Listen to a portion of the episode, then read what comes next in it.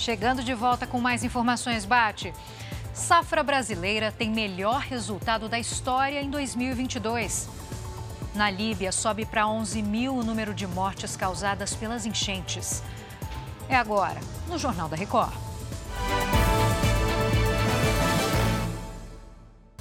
Oferecimento Consórcio Bradesco. Conquiste sua casa nova sem juros e sem entrada.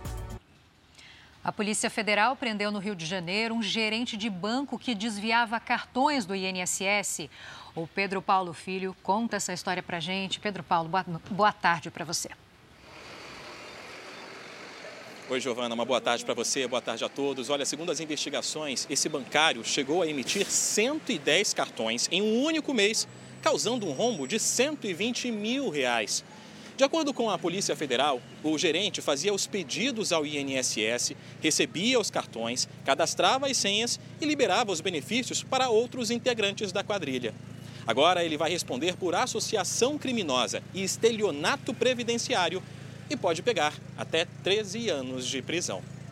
Giovana. Obrigada pelos detalhes, Pedro Paulo. O Brasil teve safra recorde no ano passado. O levantamento do IBGE, divulgado nesta quinta-feira, aponta que o valor pago pelos produtos do campo ultrapassou os 830 bilhões de reais. A produção de grãos chegou a 263 milhões de toneladas.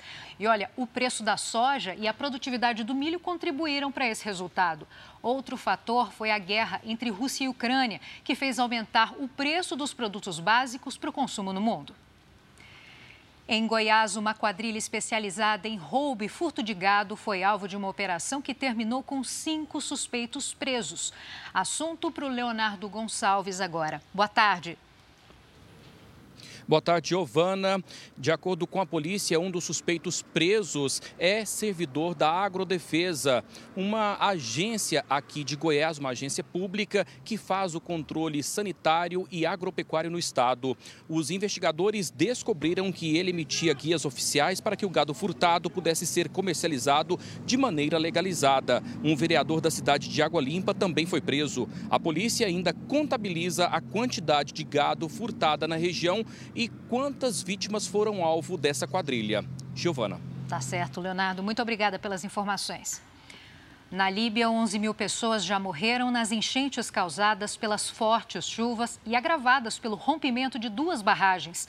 Cerca de 20 mil pessoas foram dadas como desaparecidas. Equipes trabalham na recuperação de corpos e na busca por sobreviventes. O chefe da Organização Meteorológica Mundial, ligada às Nações Unidas, disse que a tragédia poderia ter sido evitada se o país tivesse um serviço climático funcional. A Marinha da Colômbia apreendeu 3 toneladas de cocaína no Mar do Caribe. Os contrabandistas tentaram fugir das autoridades com o barco em alta velocidade, mas os quatro suspeitos foram detidos e levados a um navio da Marinha. O valor da droga foi estimado em mais de 480 milhões de reais. O destino era a América Central. Segundo a ONU, a Colômbia está entre os maiores produtores mundiais de cocaína. Chega ao fim essa edição. Continue com Cidade Alerta, com o Bate. Um ótimo fim de tarde para você. Te devolvendo, Bate.